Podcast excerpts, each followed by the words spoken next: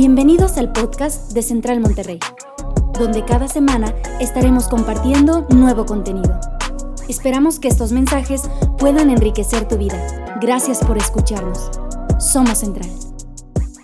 Vamos a leer un versículo y vamos a entrar al mensaje el día de hoy. ¿Está bien? Quiero leer un versículo que ya has leído probablemente, o a lo mejor no, pero es conocido este versículo, no es nuevo. Ok, y lo voy a leer en una versión que a mí me gusta mucho en inglés, se llama The Message. Es una versión, vamos a decir así, parafraseada. Y la traduje al español porque no hay todavía una, una traducción en español, creo. Eh, entonces vamos a leerlo y vamos a entrar al mensaje del día de hoy. ¿Cómo les fue esta semanita con el calor? Mira, en el, en el cielo hay mini split, ¿ok? No hay razón para tener que acostumbrarnos a este calor. Así que si dices, no estuvo chido, no, no eres mal agradecido. Nosotros no somos de calor. En el cielo hay climas de muchas toneladas. Así que este, lo que sí me dejó muy preocupado es Camilo. No sé si conocen a Camilo, porque no sé si no le alcanzó para el aire y le puso un abanico de baluna. Entonces podemos hacer este, un money pool y juntar, recaudar una ofrenda, pues para que Camilo tenga clima, porque pues qué calor, ¿no? Este, si no tengo el gusto de conocerte, yo soy Walo Salinas y junto con mi esposa tenemos el honor y el gran privilegio de servirlos a todos ustedes mediante la plantación de esta hermosa iglesia y esta gran comunidad. Y no lo hacemos solos, lo hacemos con un gran equipo de servidores incansables. ¿Por qué no celebras a todos los que hacen esto posible? Gracias. Somos grandemente honrados de, servir a Dios junto a cada uno de ustedes. Y bueno, voy a leer este versículo, Romanos 8, 15 y 16. Y dice, y, te pido que abras tu corazón a este versículo y dejes que hable a tu vida, ¿ok? Desde el principio deja que este versículo hable a tu vida y dice, fíjate en cada palabra que usa Romanos, Pablo aquí en Romanos, esta vida resucitada que han recibido por Dios, no dice que van a recibir, lo da como un hecho, ya la recibieron. Y es un derecho o es algo de lo que tú y yo podemos participar en el presente. Dice, no es una vida que termina en muerte. Me encanta. Y dice, fíjate la, la expresión de Pablo, es una vida aventurera o aventurosa y emocionante, dice Pablo. Esta vida que Dios nos ha dado. Yo por eso a mí me encanta ver ruido en la iglesia, porque cuando hay ruido en la iglesia y hay aplausos y hay gritos y hay ups y come on, y yes y aleluya y gloria a Dios y lo que sea que haya ruido, me hace saber que hay gente que está con esta vida expectante y emocionada que Dios nos da de acuerdo a su palabra. Y luego fíjate bien, dice Pablo, es como un hijo que saluda a Dios preguntando, ¿qué sigue por delante, papá? O sea, es alguien que tiene expectativa hacia el futuro. Y dice, el Espíritu, y fíjate bien en esto, el Espíritu de Dios toca nuestro espíritu y confirma quién realmente somos. Voy a repetir eso. El Espíritu de Dios toca nuestro espíritu y confirma quién realmente somos. Y sabemos quién es Él. Por lo tanto, sabemos quiénes somos nosotros. Y termina diciendo, Padre e hijos. Señor, háblanos en esta tarde, háblanos, Señor, en este tiempo. Pido que hagas algo hoy, de adentro hacia afuera en nuestras vidas. Creemos que tú lo haces, que te encanta hacerlo y que puedes hacerlo, Señor. Yo no sé si el día de hoy venimos en nuestro mejor momento o en nuestro peor momento. No sé si venimos en el momento en donde estamos en una cima arriba eh, llenos de fe o estamos en un valle llenos de desánimo. Yo pido que tú hagas hoy algo en nuestras vidas, en el nombre de Jesús. Amén y amén. Voltea con el que está a tu lado y dale el saludo de Wakanda, dile bienvenido, qué bueno verte. Y vamos a entrar, puedes ir tomando tu lugar. Los del Zoom pueden ir poniendo un fueguito ahí en el chat, pueden poner yeah, también pueden poner como nos encanta verlos ahí, los comentarios. Eh, les, quiero hacer saber si nos visitas por primera vez. Eh, hemos tenido algunas series y se graban y las tratamos de subir ahí a YouTube o a Facebook. Así que si te interesa alguna de estas, ahí están en las plataformas. Y el día de hoy quiero hablar de un tema que titulamos Identidad correcta. Diga conmigo identidad correcta. Identidad correcta es el mensaje del día de hoy. Y quiero ver la historia de un personaje que la mayoría conocemos. Es un personaje muy famoso, es un personaje muy conocido, es un personaje muy popular. Y de hecho su historia es un poco controversial para muchos, sobre todo si tienes una tendencia a ser muy analítico o muy escéptico, que no tiene nada de malo. Dios no tiene problemas con eso. Eh, este, esta historia en particular puede que haga un poco de choque contigo, conmigo. ¿Por qué? Porque es la historia de Jonás. La historia tan famosa de este hombre que se lo come un pez, ¿verdad? Y está dentro de un pez y luego el pez lo vomita y no le pasó nada. Yo no sé cuándo fue la última vez que te comió un pez, pero no te lo recomiendo, ¿verdad? Entonces, vamos a hablar de esta historia de Jonás y quiero resaltar algo en particular. Quiero dar el contexto de la historia y quiero y creo que Dios va a hablar algo a nuestras vidas con esto. Pero quiero empezar diciendo esta verdad. Y la Biblia lo dice de lado a lado. Dios no solo es un Dios pasivo o estático que está sentado en el cielo de brazos cruzados, viendo a ver qué sucede con la historia de la humanidad. Ok, a veces pensamos que Dios está ya sentado sobre un trono de gloria, este, y viendo, pues, ay, ojalá él armen los seres humanos, ay, ojalá y les vaya bien los seres humanos. La Biblia dice que Dios no solo está presente, sino que está activo e involucrado en las vidas y en la historia de la humanidad. Ahora, no solo quiere decir que Dios está involucrado en la vida de la humanidad, sino que Dios también tiene voluntad. No es como que Dios está ahí nada más cuando, ah, ah, Señor, ayúdame, y ah, bueno, déjame, me involucro con Él. Ay, Señor, te necesito. Ah, entonces ahora sí me involucro. No, sino que no solo Dios está presente y no solo se involucra, sino que Él tiene voluntad para cada uno de nosotros. Lo voy a decir en otras palabras, lo hemos dicho así, Dios tiene un propósito para tu vida. Dios tiene un propósito para cada una de nuestras vidas, tiene una voluntad. ¿Y qué quiere decir voluntad? Cuando Dios tiene voluntad, quiere decir que Él tiene un deseo de hacer algo con alguien o a través de alguien. Así que yo quiero que tú creas esto esta mañana y puedas decir, Dios quiere hacer algo conmigo. Alguien puede decirlo, Dios quiere hacer algo conmigo. Voltea con el que está al lado y dile, Dios quiere hacer algo contigo. Intenta este, leer su expresión facial. Este, y Dios quería hacer algo con Jonás. Y no solo con Jonás, sino con una nación que se llama Nínive.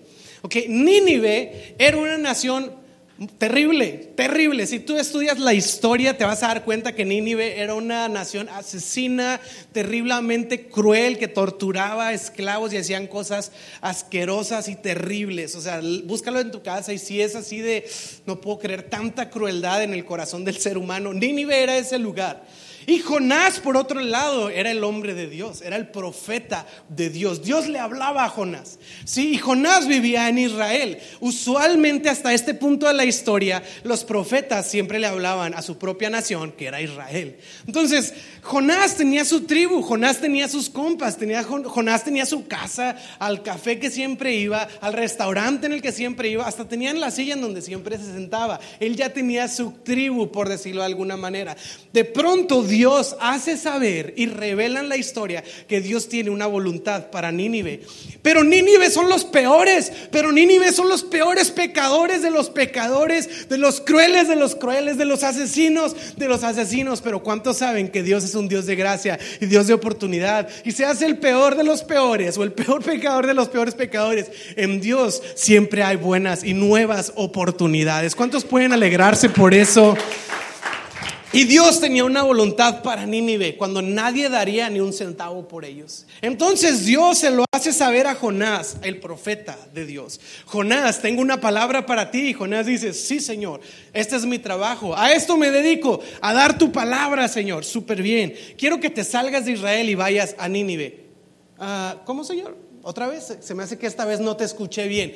Quiero que te salgas de tu tribu, quiero que te salgas de tu cultura, quiero que te salgas de a lo que estás acostumbrado. Voy a decirlo en otras palabras, quiero que te salgas de tu zona de confort y vayas con esa bola de asesinos y les prediques que viene un juicio contra ellos. Sí, literalmente estaba leyendo a, a un teólogo hablando de esta historia y dice que lo equivalente a Jonás de esa instrucción era como un judío ir enfrente de un campamento nazi y predicarle al ejército de los nazis. Es como si Dios le un judío, ve y predícale a todo el ejército nazi.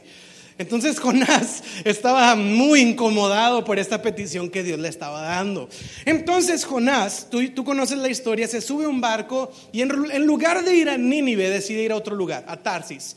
Decide huir a él se le ocurre la brillante idea de escaparse de Dios y escaparse de la voluntad de Dios. Según él, Dios no se iba a dar cuenta o Dios no lo iba a encontrar. Ah, chis, pensé que ibas a estar acá, ya no sé dónde quedó Jonás, ¿verdad? Y, Jonás va en un barco dirigiendo en una dirección opuesta. En lugar de ir a Nínive, va a Tarsis. Ahora, la pregunta del millón es esta: ¿por qué? O sea, ¿por qué él, siendo un profeta, siendo alguien que escucha la voluntad y la voz de Dios, algo sucede en su corazón que decide obrar en la opuesta a la voluntad de Dios. Y no sé si al decir esto te puedes identificar un poco con Jonás. ¿Cuántos de nosotros muchas veces sabemos lo que Dios desea de nosotros? Sabemos lo que tenemos que hacer en cierta situación en particular o cómo reaccionar en cierta situación en particular o cómo contestar en esta cosa que me está pasando. Y a veces, aunque yo sé lo que Dios desea de mí, hago lo opuesto. No sé si te identificas con Jonás, yo me identifico con Jonás en eso. Y a veces la pregunta es, ¿por qué si Dios tiene tiene una voluntad para mí? Porque si Dios tiene un propósito para mí, muchas veces no me encuentro viviendo en el centro de esa voluntad? Porque muchas veces no puedo, me siento que estoy experimentando la plenitud de la voluntad de Dios para mi vida? Y es una buena pregunta. ¿Por qué? ¿Y por qué lo sucedió en Jonás? Y la pregunta del millón es por qué Jonás hizo lo que hizo. Ahora, pudiéramos decir por miedo, pudiéramos decir por incomodidad, pero sabes que la Biblia me encanta porque si analizamos los detalles, sí nos ofrece una respuesta a eso. Si nos ofrece y nos deja ver como una ventana en el corazón de Jonás que nos deja ver cuál era el problema en él y por qué reaccionó como reaccionó. ¿Alguien quiere saber cuál era el problema de Jonás? Sí, fíjate bien, Jonás 1, capítulo 7, mira lo que sucede. Dice, entonces la tripulación echó suertes para ver quién había ofendido a los dioses, porque esta tripulación no era judía, no eran hebreos, eran de unas de naciones paganas de todos lados. Digo, yo no les estoy diciendo paganos, así se les decía en ese tiempo. Y dicen, que ellos tenían la noción de que algo más estaba sucediendo aparte de lo natural. Como si ellos tenían esta sensibilidad de que aquí hay algo más, hay algo espiritual que está sucediendo. Y dice, vamos a echar suertes para, ver quién es el culpable de esta terrible tempestad, porque van en camino a Tarsis. Bajo nace en este barco y se desata una tormenta que está a punto de matarlos y de ahogarlos a todos en este barco. Y ellos dicen, esto es por, por alguien, ¿verdad? Es culpa de alguien. Esto no es nada más porque sí. Echan suertes y dice, y cuando lo hicieron, la suerte señaló a Jonás como el culpable. Y me encanta la soberanía de Dios. Sí, Dios usando un, ritual o, una práctica que tenían las religiones paganas, como quiera, para señalar a Jonás. Como que Jonás dijo, ah, e, eso de echar suertes no es cristiano, Dios jamás va a hablarles a través de ellos, entonces Dios nunca me, nunca me va a ventanear aquí con ellos. Y ándale que Dios dijo, ah, no, mira, aunque sea, no sea cristiano ese juego de echar suertes, como quiera lo voy a usar para que la pirinola te dirija a ti como el culpable. Y ándale que todos se dan cuenta que Jonás es el culpable. ¿no? Y mira lo que sucede.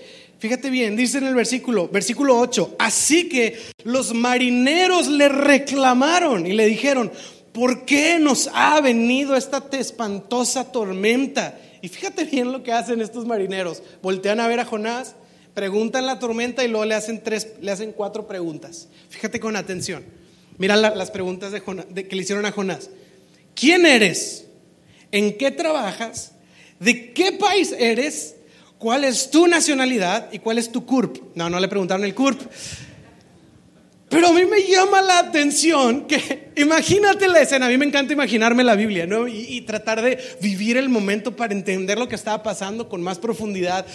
Está una tormenta, están ellos en una barca, está azotando, el agua se está metiendo a la barca, ellos están súper asustados, me voy a morir, nos vamos a ahogar, no vamos a llegar a nuestro destino. Son los dioses que están enojados con nosotros, echan suertes, el culpable es Jonás. Y lo, Jonás, ¿y lo que pasó? ¿Quién eres? ¿De dónde vienes? ¿Y a dónde vas? Filosofando ando. ¿Qué tiempo para ponerte tan existencial?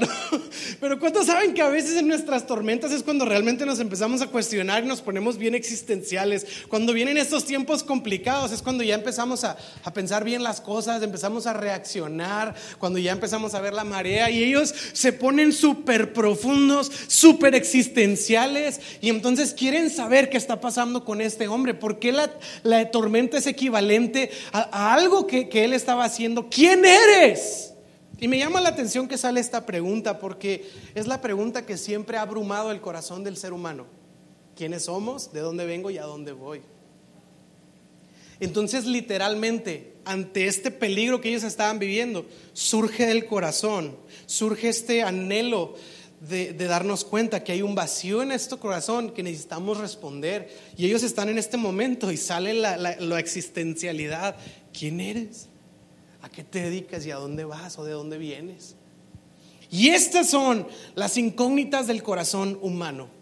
Ok, siempre hemos tenido la necesidad de respondernos esto.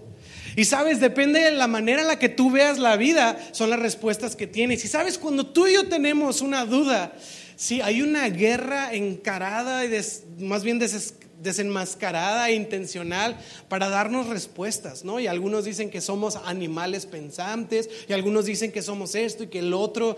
Cuando yo no sé quién soy, hay todas llenas, hay agencias, instituciones listas para darme esa respuesta y definir en mí quién yo soy. Y Jonás se está enfrentando a este momento existencial de la vida. ¿Quién eres? Y sabes, ante estas tres preguntas, ¿quién eres? ¿A qué te dedicas? ¿Y de dónde vienes? Voy a decirlo así. Le preguntaron su identidad, su propósito en la vida y cuál es su cultura o su tribu, ¿sí? ¿De dónde viene como tal? Y estas preguntas son profundas. Ahora, técnicamente si te dicen nombre, edad y nacionalidad, pues tú dices, me llamo tal, tengo tantos años y esta es mi nacionalidad. ¿Tiene sentido? Tiene sentido. Pero Jonás contesta diferente. Le dicen, ¿quién eres? ¿A qué te dedicas? ¿Y de dónde vienes? Y si tú lees el orden bíblico, ahí es donde la Biblia nos deja ver la ventana en el corazón de Jonás. ¿Sabes por qué? Porque él está, está a punto de contestar una pregunta que trata de identidad. Sí, y está a punto de contestar lo que rige su vida lo que es la identidad en su corazón. Y la respuesta correcta en un momento dado sería, ¿soy Jonás? ¿A qué te dedicas? Soy profeta. ¿Y de dónde vienes? De Israel. Esa es mi nación, mi lugar geográfico de donde yo vengo. Pero fíjate bien lo que dice la Biblia en el versículo 10, perdón, en el versículo 9. Jonás responde, soy hebreo. ¿Quién eres? Soy hebreo. Y luego dice, y temo a Dios, el, Señor del cielo, que hizo el mar y la tierra. Y él cambió esta respuesta. ¿Sabes? E, e, él no contestó exactamente lo que, lo que le, preguntaron. Y esto, la verdad, aunque parece una respuesta muy sencilla, muy cotidiana, muy normal, es mucho más profunda de lo que a veces pudiéramos pensar. Y quiero poner esto en perspectiva. Jonás hubiera contestado, soy Jonás, soy profeta de Dios y vengo de Israel y me dirijo a Nínive. En un momento dado, la, la respuesta correcta era esa. Sí, ¿quién eres? Soy Jonás. ¿A qué te dedicas? Soy un profeta y mensajero de Dios. ¿Y a dónde te diriges? Y la respuesta correcta hubiera sido, a Nínive. Yo voy a Nínive, vengo de Israel y voy a Nínive porque el Señor Dios, a quien temo y a quien sirvo, me envió a predicarle a Nínive porque Dios tiene una voluntad para esa nación todavía. Pero Jonás no está en el lugar correcto, entonces contesta, soy hebreo y voy a Tarsis y, pues temo a Dios. O sea, como si los cables no estaban bien conectados al responder esto. Pero sabes, él contestó muy diferente. Y deja ver esta verdad, que es la que quiero compartir el día de hoy. O sea, este es el, el meollo del asunto, pues, del mensaje el día de hoy. Una identidad correcta te llevará en un barco incorrecto al destino incorrecto. Voy a volverlo a decir, la identidad incorrecta te va a llevar en el barco incorrecto al destino incorrecto. Jonás no tenía la identidad en su lugar. Por lo tanto, él fue a un barco equivocado, a un destino equivocado. Tiene mucha trascendencia cuando tú y yo entendemos y encontramos la identidad correcta de quiénes somos, de dónde venimos y a dónde vamos y cuál es nuestro propósito. En otras palabras, la voluntad de Dios para Jonás se vio estorbada por la, por, la identidad que él tenía equivocadamente. Y sabes, cuando, cuando, cuando tratamos de identidad, hay dos maneras en las que nosotros podemos encontrar identidad, o en la que voy a decirlo así, se nos es asignada una identidad. Hay dos maneras. Está una manera externa o una manera interna.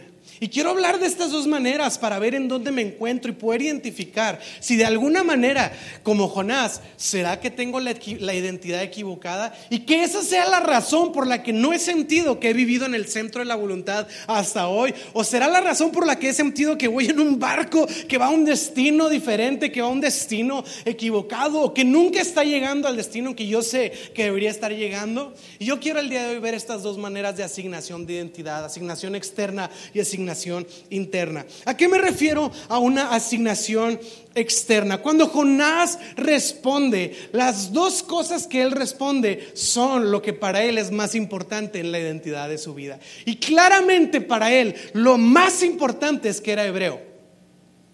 Eso era por encima de todas las cosas. Para Jonás no era importante ser Jonás, no era importante ser profeta, ni siquiera era tan importante ser alguien que teme a Dios, lo primero que él respondió, ¿quién eres? Soy hebreo. Para mí eso es lo más importante. Eso es lo que me identifica. Eso es lo que a mí me da identidad. Mi cultura hebrea es quien determina quién yo soy. Eso fue lo que le asignó a él una identidad externa. En otras palabras, porque fíjate bien el contexto en lo que está sucediendo. Estos cuates no conocían a Dios, venían de culturas que adoraban a muchos dioses paganos y ellos están invocando a sus dioses, están viendo la manera de encontrar socorro en cualquiera que sea su ideología, su religión o su cultura espiritual o no sé cómo decirlo. Y ellos estaban siendo muy paganos y Jonás se siente así como que, ah, paganos. ¿Y tú quién eres, Jonás? Yo soy hebreo. Y si te fijas, la respuesta de Jonás no es como gloriándose de que él era del pueblo de la promesa. Lo que está diciendo Jonás es, pues yo no soy tan pagano como ustedes, yo soy hebreo. Yo soy de, pues no como ustedes, nacos. Sí, o sea, yo, yo sí sirvo al Dios verdadero, ustedes. Y Jonás se ve la necesidad de presumir que no era un pagano como esos paganos perdidos que estaban ahí. Se vio en una situación en donde había mucha cultura sucediendo en un momento. Cada uno estaba invocando a su Dios, cada uno estaba invocando lo que sabía que podía invocar. A lo mejor alguno ahí prendió una veladora, a lo mejor ahí alguno puso una estatua y la volteó y le echó algo encima, alguno prendió algunas hierbas y Jonás vio así la la, diversidad de estas ideas y se vio en la necesidad de contestar diciendo, yo no soy como ustedes, yo soy hebreo. Neta, Jonás, ¿crees que eso es relevante en este momento? Nos estamos muriendo, compadre. O sea, nos estamos muriendo y tú te ves en la necesidad de diferenciarte con todos los demás en esta situación. Él quería poner o mostrar su estatus superior ante los que estaban ahí. Esta primera respuesta habla de su identidad y fue formada por factores externos, por la cultura en la que él vivía. Él había vivido toda su vida en Israel, él había existido toda su vida en Israel y lo que se practicaba en Israel pues eran los hebreos y esa era su cultura, ese era su contexto religioso, esa era su cultura familiar y ahí te va sus tradiciones sociales o culturales. Jonás estaba acostumbrado a ser hebreo. Y eso lo identificaba a él, dándole su identidad. A él era, encontraba o era asignada su identidad en ser hebreo. Y yo quiero aterrizar esto en, nuestros día, en nuestro día de hoy. Si yo te preguntara quién eres, bueno, ahorita dirías, ay, pues soy tal, mucho gusto, lo que sea, ¿no? Pero si estuviéramos en una situación existencial real, ¿y quién eres? ¿Y cuál sería la primera respuesta que saldría de tu boca? A veces nos preguntan, oye, ¿qué tal? Preséntate. ¿Qué tal? Yo soy el ingeniero. ¿Qué tal? Yo soy licenciado. Eh, yo soy regio, papá. Carne asada. Este, cabrito. Dicen en algún, que en algún lugar del mundo dicen que los regios comen mucho cabrito. No sé si están de acuerdo con eso, pero yo nunca como cabrito. ¿Quién eres? Soy regio. ¿Quién eres? Soy cristiano. ¿Quién eres? Soy de San Pedro. ¿Quién eres? Ah, soy el youtuber tal. ¿Quién eres? Ah, soy el influencer, soy el músico tal. Ah, soy el doctor tal. Una vez me agregaron ahí por Facebook, ¿verdad? Y, y, el nombre de la persona, el perfil de la persona que me agregó se llamaba Apóstol tal. Y yo me quedé muy, muy así como dije, se llama Apóstol tal, ¿verdad? O sea, ese es su nombre, realmente nació y vamos a ponerle Apóstol. Pablo va a ser su segundo nombre.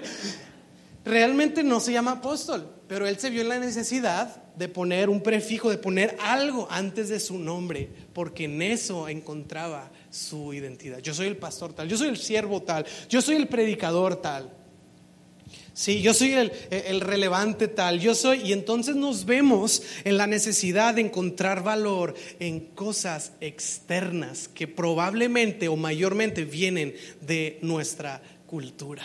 Y nos vemos en esta necesidad de, ay, hay toda esta diversidad de cultura, hay toda esta competencia de identidades, ay, todos estos están invocando sus cosas y están sacando sus títulos, sus papeles, sus credenciales, sus códigos postales, sus billeteras, están sacando la marca de su carro, la marca de su bolsa, a dónde se fue de viaje, su Instagram, su número de seguidores, y están todos sacando sus credenciales. Y entonces nos vemos en la necesidad como Jonás de decir, pues yo también soy el ingeniero tal, o yo tengo estos seguidores y dejamos que esta situación externa empiece a asignarnos identidad a nosotros, asignada por la cultura en la que vivimos. Una de las realidades es que cuando hay una falta de identidad, fíjate bien la frase, cuando hay una falta de identidad, las presiones externas compiten para asignarnos una, basados en cosas que eventualmente deprecian y devalúan lo que somos por dentro.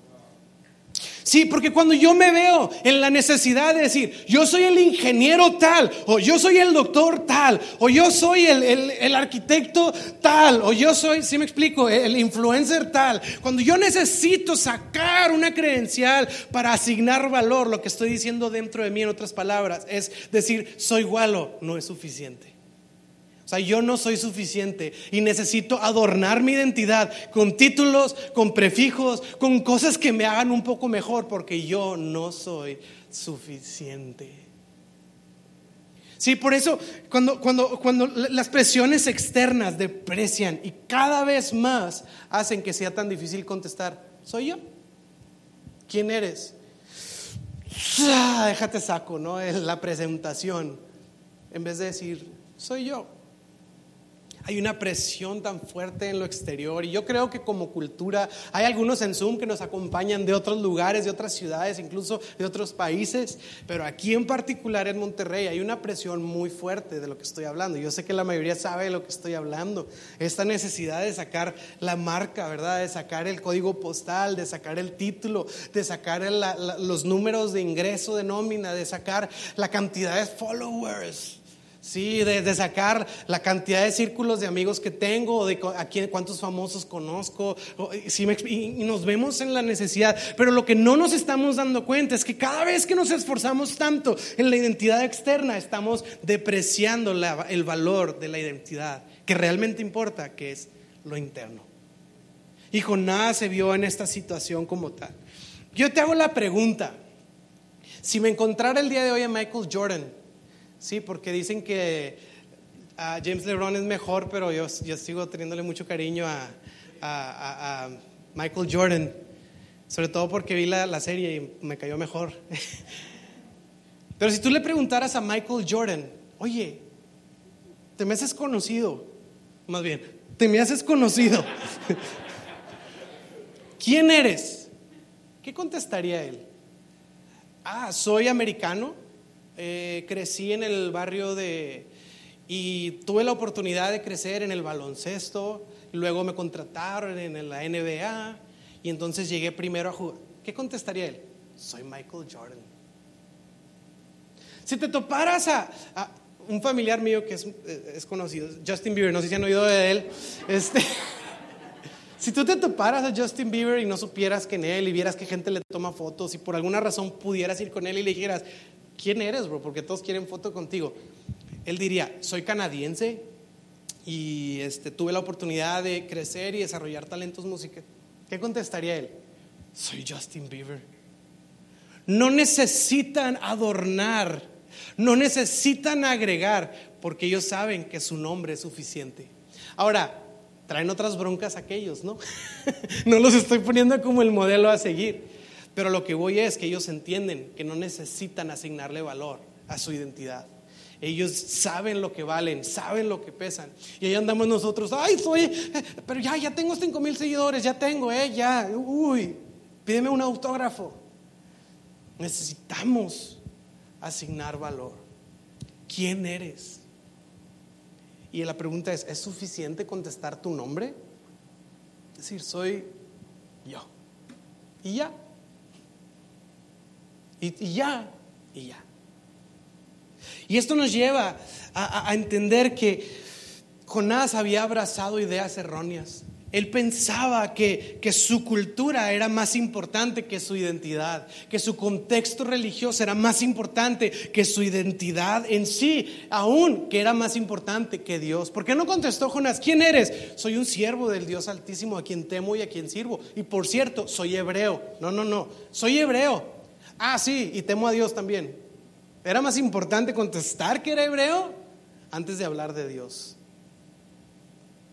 Sí, o sea, e, e, él tenía una idea errónea. Dios, y me hace pensar esto, fíjate, esto es lo importante de este mensaje. Dios quería hacer algo con una nación que se llama Nínive. Dios quería traer un avivamiento, arrepentimiento y salvación a toda una ciudad. Pero Jonás era hebreo y el hecho de que él tuviera esta idea es que él era demasiado fresa para ir con los nacos de Nínive. Y como él tenía tan fuerte esta identidad, le estorbó de querer ir a hacer la voluntad de Dios. Y yo me, hago esta pregunta, el costo implícito del problema de Jonás. Imagínate, Dios quiere hacer algo en Nínive y como Jonás es hebreo y no va con nacos y no va con la chusma, pues ni modo Nínive. Ve el costo implícito de que Jonás no tenga una identidad real. Y no solo Nínive, los del barco. Es como si los del barco, los marineros dijeran, oye, bro, yo qué culpa tengo de que tú te andes con rollos de falta de identidad, nos va a llevar a todos esta marea, pues nos, nos vamos a hundir todos juntos. Ve el costo implícito que hay en el, en el problema de que un hombre no tengo una identidad correcta.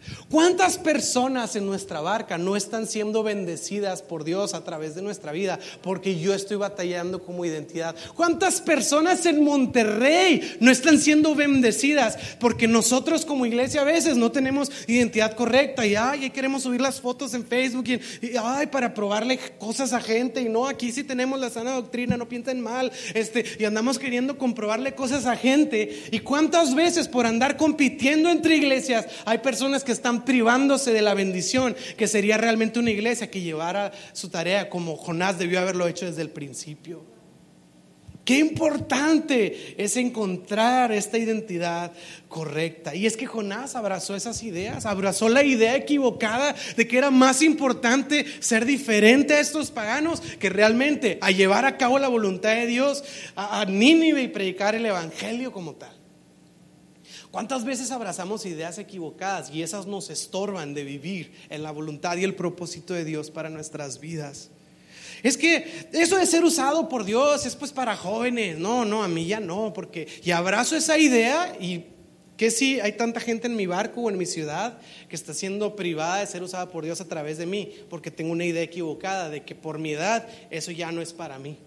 No, es que, es que eso, eh, eh, eh, yo no sé, yo no sé mucho de la Biblia, entonces Dios jamás me pudiera usar a mí. Y por esta, abrazar esta idea de que no sé demasiado de la Biblia, ¿cuánta gente está siendo estorbada o está siendo privada de que tú y yo vayamos a hacer una oración por alguien o que podamos compartir con alguien?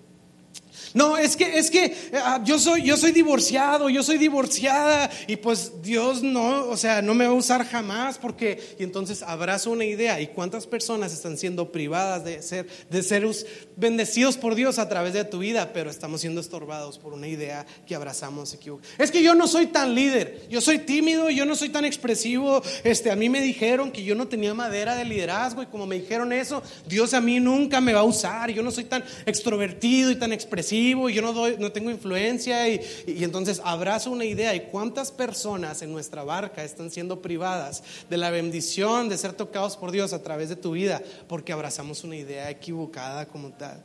Es que yo sigo luchando con este vicio y no lo puedo dejar. Y el día en que deje este vicio, entonces a ver si Dios me usa y entonces estoy todo condenado porque tengo una lucha que no he podido salir adelante. Y esta idea que me condena y que me acusa me está privando de poder ser una mano y extender la gracia de Dios a otras ciudades o a otras personas en mi barca, solo porque abracé una idea equivocada. Sabes, a veces también en la iglesia nos enfocamos tanto en asignar identidades externas.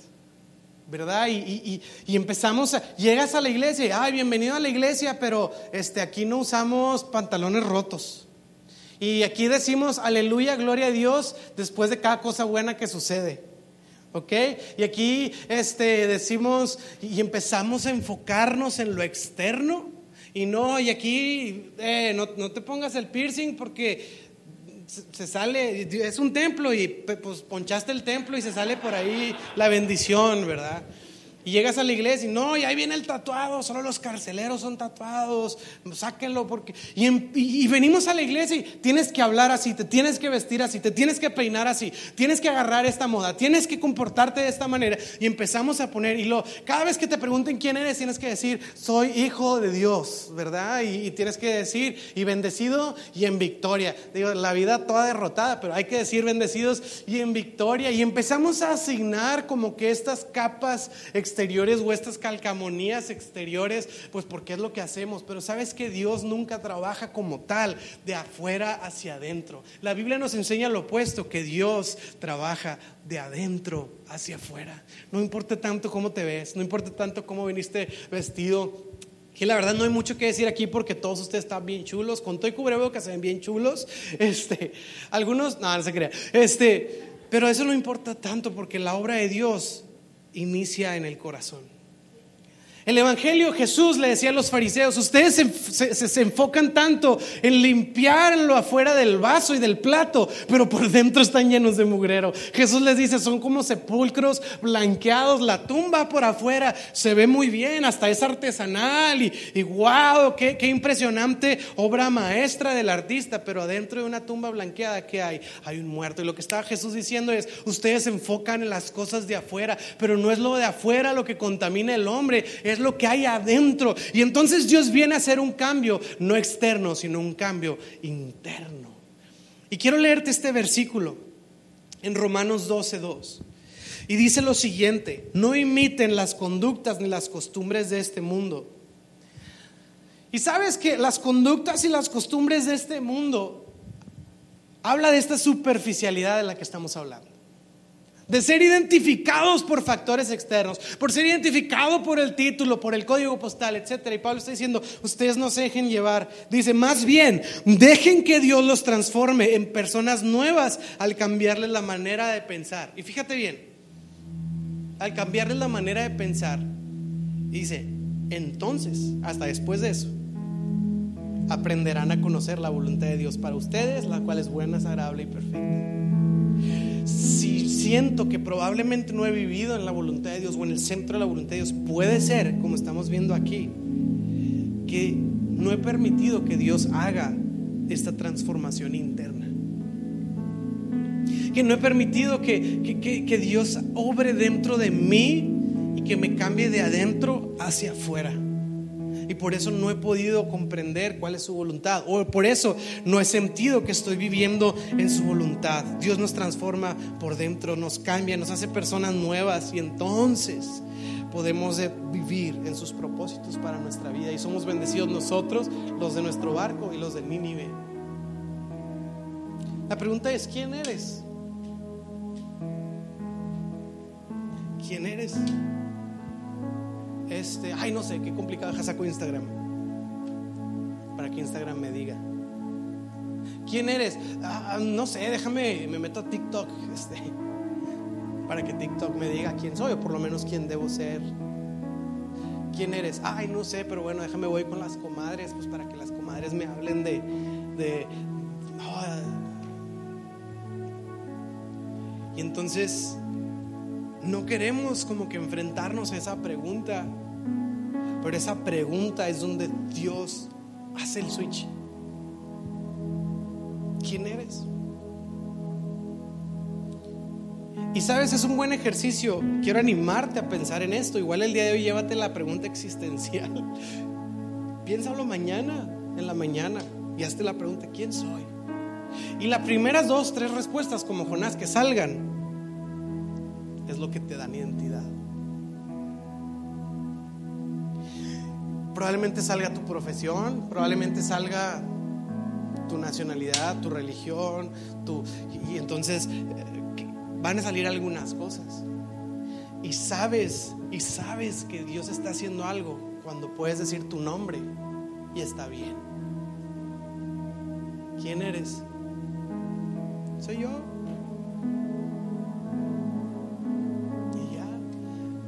No tiene chiste. No. No, no tiene chiste, pero el punto no es tener chiste. Yo no tengo que impresionar a nadie, no tengo que entretener a nadie, no tengo que buscar la aprobación de nadie. Porque si he sido acepto en Jesús, yo no necesito la aceptación de nadie más. Entonces yo puedo decir mi nombre sin decoración y no me siento menos, porque yo sé lo que Él ha hecho dentro de mí. Yo sé quién es Él, porque al conocerlo a Él también puedo saber quién soy yo. Él me asigna valor a mí, de adentro hacia afuera. Yo no sé si lo has vivido, estar en alguna reunión en donde gente empieza a sacar sus credenciales y te sientes intimidado. Yo lo he vivido. Navidad es una, es una buena oportunidad para sentir eso, ¿verdad? Porque llegan los primos de todos lados y, y, tu primo, no, ya viste que tu primo abrió el negocio este, no, le está yendo muy bien. Seis cifras, seis cifras. ¿Sí? ¿Cómo se llama su negocio? Amazon, ¿has escuchado? No, ya supiste que tu otro primo compró la empresa y el terreno y la casa y el condominio. No, sí, y lo otro, otro primo, el que lo acaban de ascender a no sé qué y se compró el avión. ¿Y, ¿Y tú? Soy, pastor. pues, pues predico. Y yo me acuerdo que hace como 14 años, es un chorro, yo estaba entrando al instituto bíblico, en el tiempo en el que todos mis amigos de mi generación estaban entrando a sus carreras y abriendo sus negocios y entrando a sus consultorios de sus papás y ya, tan, tan épicos, ¿no? Y, y tú, y pues ya estoy estudiando la Biblia. Y hay veces que esta presión tan fuerte te intimida y te hace como que quererte ver la necesidad de decorar tu nombre. Pero eso nos estorba de vivir la voluntad de Dios en nuestras vidas, como lo hizo con Jonás. Es que podemos pensar como Jonás, quizá pienso que soy demasiado pobre para que Dios me use con esa gente, o al revés, puedo pensar que soy demasiado rico como para ir con esa gente. A lo mejor pienso que soy demasiado naco para estar ahí ir a predicarles, o a lo mejor pienso que soy demasiado fresa para estar con esos nacos. Entonces mi identidad, si me explico, puede ponerse en el camino y estorbarme. Y el punto aquí es que dejemos y evitemos esta presión externa que nos intimida y nos aplasta y que deprecia la identidad interna. Y quiero volver a leerte este versículo con el que empezamos el mensaje para ir terminando. ¿Por qué no te pones de pie?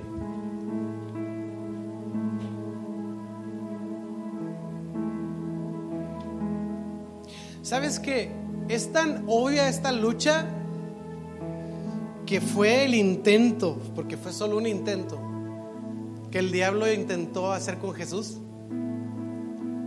En el desierto, ¿tú conoces esta escena? Y está Jesús en el desierto ayunando y el diablo fue y no le dijo, peca, mata a alguien Jesús, roba un banco, hazte sicario. O sea, el diablo no tentó así a Jesús. Ve un antro.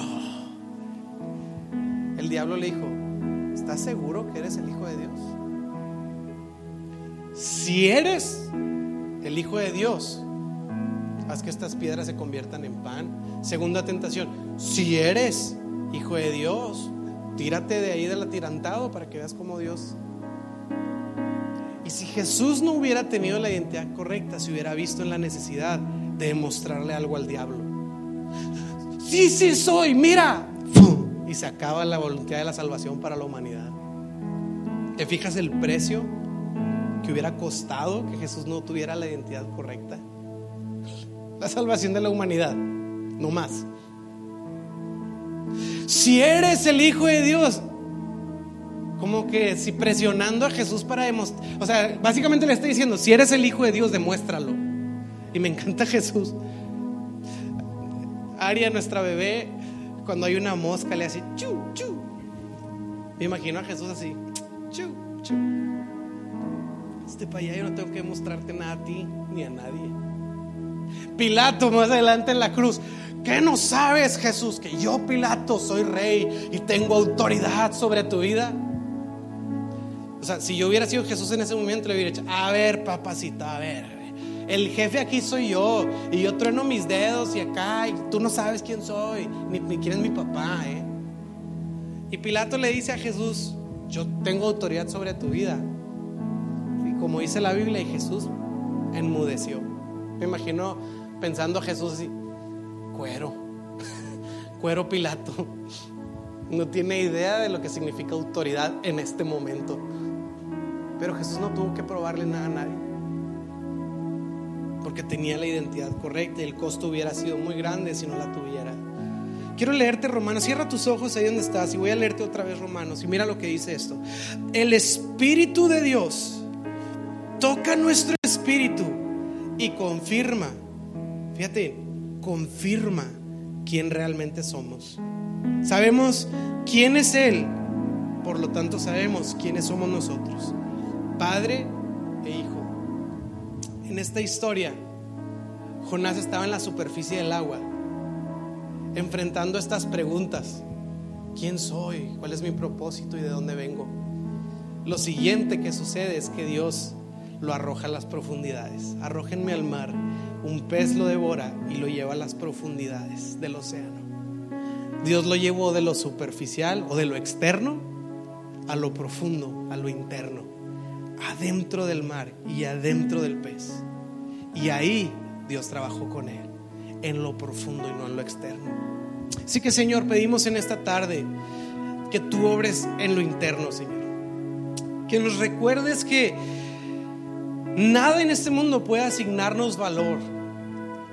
No hay nada en este mundo que debemos dejar o permitir que nos asigne valor. No es nuestra, nuestra cultura, ni nuestra educación, ni nuestro ingreso económico, ni nuestros círculos sociales, ni nuestro código postal. No es ni a quién conocemos o a quién no conocemos. No es lo que hemos logrado, lo que no hemos logrado. No son nuestros trofeos. Recuérdanos, Señor, que eso es vano. Qué bueno si tenemos oportunidades académicas, qué bueno si tenemos oportunidades financieras, qué bueno si tenemos oportunidades profesionales o lo que sea, Señor. Esas son bendiciones, pero no asignan valor a nuestra vida, no asignan identidad a nuestra vida como tú lo haces. El día de hoy, Señor, concédenos tener una identidad de adentro hacia afuera, que tú puedas, Señor, hablar a nuestro corazón en lo más profundo, Señor, así como llevaste a Jonás a las profundidades y que después de las profundidades pudo llegar a Nínive. Que así, Señor, después de que tú trabajes en las profundidades, podamos llegar en el barco correcto al destino correcto. Te lo pido en el nombre de Jesús. Amén. Amén. Te animo a que lo escribas. De mañana, hoy en la tarde, agárrate un café, ponte existencial y escribe quién soy. Y piensa en cuál sería en un momento dado tu respuesta y reestructura y pídele al Señor que podamos reestructurar eso. Apúntalo en una libreta, apúntalo en un post-it ahí en el espejo de tu cuarto y cuando, cuando te levantes y te, te laves los dientes, ahí que puedas ver esa pregunta y recordarte quién eres y que recuerdes que la única persona que puede asignarte identidad es Dios. Y en Él estamos completos. Los de Zoom Gracias por acompañarnos. Ahorita vamos a entrar a cuartos en sala o breakout rooms. Queremos orar por ti, contigo. Si tienes alguna petición en específica, hay un, ahí hay personas de parte de nuestro equipo que están listos para orar contigo, por ti. Ah, puedes especificar tu petición ahí en este grupo, decir quiero que oren por esto y esto y esto, o puedes decir en general. Y hemos estado orando por sus peticiones. Y lo mejor de todo es que hemos estado viendo respuestas a las oraciones. Así que te animo. Ahí Zoom te va a dar la opción de entrar. Pícale entrar y terminamos la reunión. Los que están aquí, gracias por venir, nos honran, gracias por creer en lo que Dios está haciendo por medio de Central. Y específicamente quiero agradecerles por su generosidad. Muchos de ustedes han sido generosos, han creído en esto y quiero agradecerles por, por extenderse en esta generosidad eh, este, con sus ofrendas, con sus diezmos. Y quiero que sepan que allá atrás está la oportunidad de hacerlo, de ser generosos. Tenemos la oportunidad de hacerlo en una cajita que está allá atrás en una mesa. Ahorita lo van a ver. Así que permíteme orar por diezmos y ofrendas, nada más para darle gracias a Dios por esta oportunidad de ser generosos. ¿Sabes que la Biblia dice que la, la, una de las evidencias de amor es generosidad. Juan 3:16 dice, de tal manera amó que dio. Sí, cuando amamos, damos. Sí, por eso compramos regalos y peluches y todas estas cosas ah, cuando estamos enamorados de alguien. Y, yo sé que la generosidad que, que, muchos han dado aquí a nosotros nos honra porque refleja el amor que está ah, Dios acrecentando por esta casa. Así que gracias a todos ustedes. Señor, gracias porque tú has sido fiel porque tú respondes, porque tú has tenido cuidado, no ha faltado nuestra mesa, no ha faltado en nuestra casa, Señor. Tú has suplido, tú has sustentado, Señor, y tú has provisto en nuestras vidas, Señor. Gracias por cada uno de los que están siendo generosos por los diezmos, por las ofrendas. Gracias, Señor. Pido que lo multipliques, que multipliques las finanzas de cada uno, Señor. Y que, y que si hay alguien pasando por una necesidad, que tú, Señor, muestres una vez más tu fidelidad, Señor, abriendo puertas como solo tú sabes hacerlo. En el nombre de Jesús. Amén. Y amén. ¿Alguien le puede dar un aplauso a nuestro Dios? Con ánimo, con expectativa. Gracias por estar aquí.